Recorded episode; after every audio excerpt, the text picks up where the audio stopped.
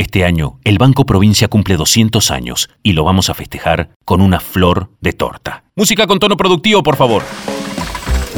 Es una torta hecha con miles de kilos de harina, con miles de litros de leche, con miles de huevos, con miles de kilos de miel, con miles de kilos de manteca, con miles de kilos de dulce de leche.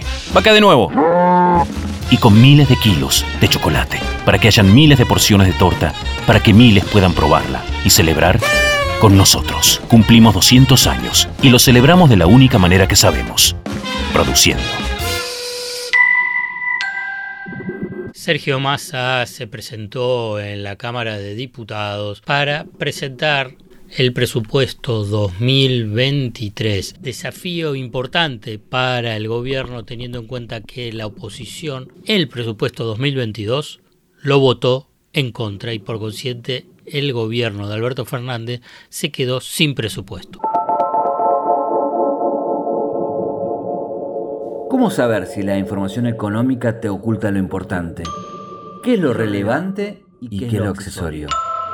¿Qué hay debajo de una superficie en la que solo se ven dudas, miedos e incertidumbres?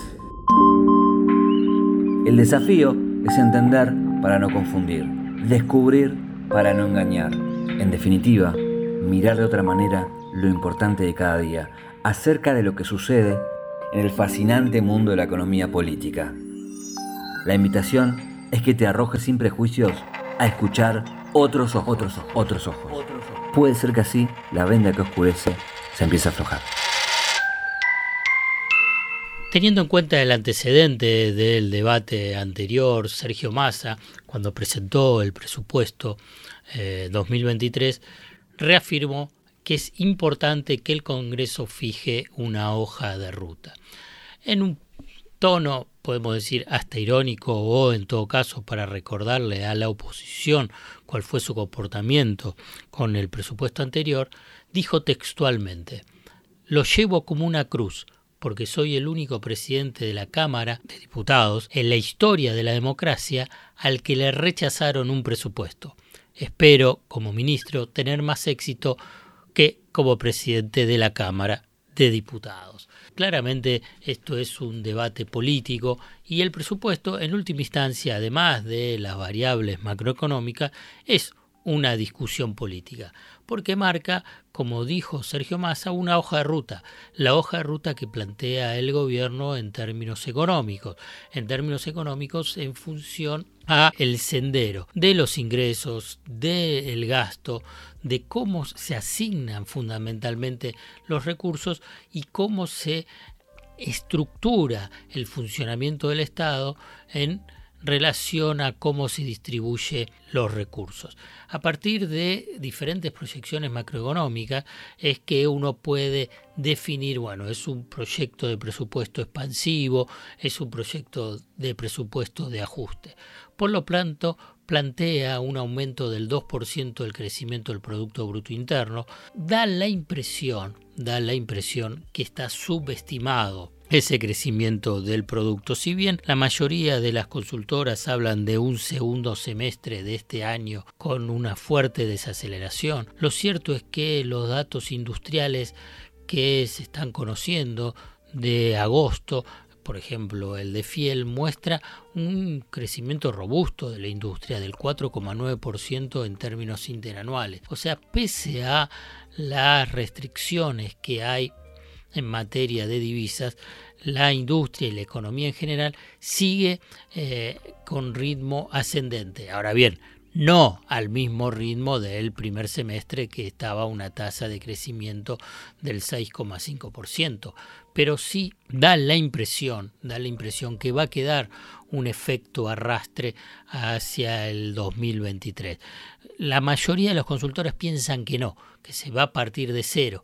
Y por consiguiente ese 2% planteado en el presupuesto es optimista yo quiero plantear desde aquí, sin interesarme la cuestión de los pronósticos o de las proyecciones o de la futurología, simplemente analizando la actual tendencia eh, de la economía, da la impresión que ese 2% está subestimado. Por consiguiente, da un espacio para un aspecto fundamental de de que va a haber más recursos y por consiguiente la posibilidad de cumplir con la meta con el Fondo Monetario Internacional del déficit fiscal del 1,9%. Ahora bien, ¿cuál es la variable que eh, genera más dudas es la que la inflación promedio es del 60%. Y aquí sí está subestimada. Y yo creo que también está subestimada en función también al objetivo principal de cumplir con la meta del déficit fiscal del 1,9%. Si está subestimada y la inflación es un un porcentaje más elevado es que también va a haber más recursos, precisamente vinculado con los aumentos de precios. Esto es lo que uno puede hablar o analizar inicialmente sobre las proyecciones macroeconómicas. Lo cierto es que uno también puede analizar es, bueno, como mencionaba antes, es un proyecto expansivo o contractivo o que tiene ajuste. Uno puede pensar, y aquí es eminentemente especulativo que en un año electoral, que va a ser el 2023, con un frente de todos bastante golpeado en estos tres años en términos políticos y también en términos económicos por una tasa de inflación elevada y con ingresos que no acompañan esa inflación o en el mejor de los casos puede llegar a empatar punta a punta, que el Frente de Todos, si tiene alguna aspiración vinculado con eh, las chances electorales es que no va a ser un presupuesto o no va a tener una política económica contractiva, o sea que va a tener rasgos expansivos en el presupuesto, obviamente para tratar de cumplir ese objetivo. En términos de política expansiva, por lo que uno puede observar en el presupuesto, el gasto de capital, o sea, de la obra pública muestra crecimiento en términos reales.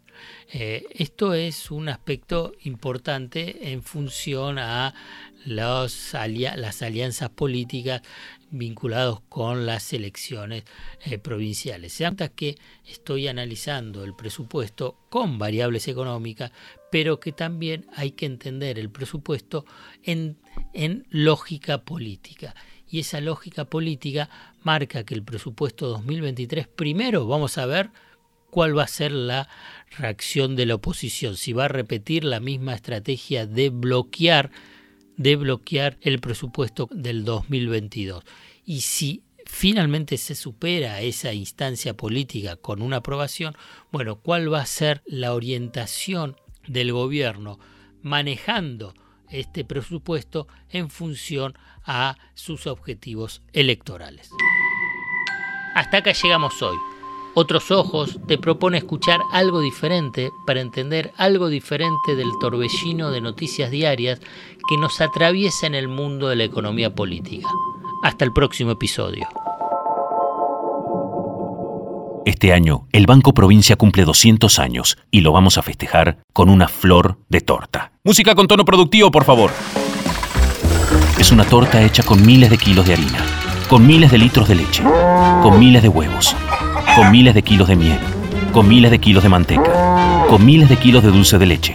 Vaca de nuevo. Y con miles de kilos de chocolate, para que hayan miles de porciones de torta, para que miles puedan probarla y celebrar con nosotros. Cumplimos 200 años y lo celebramos de la única manera que sabemos, produciendo.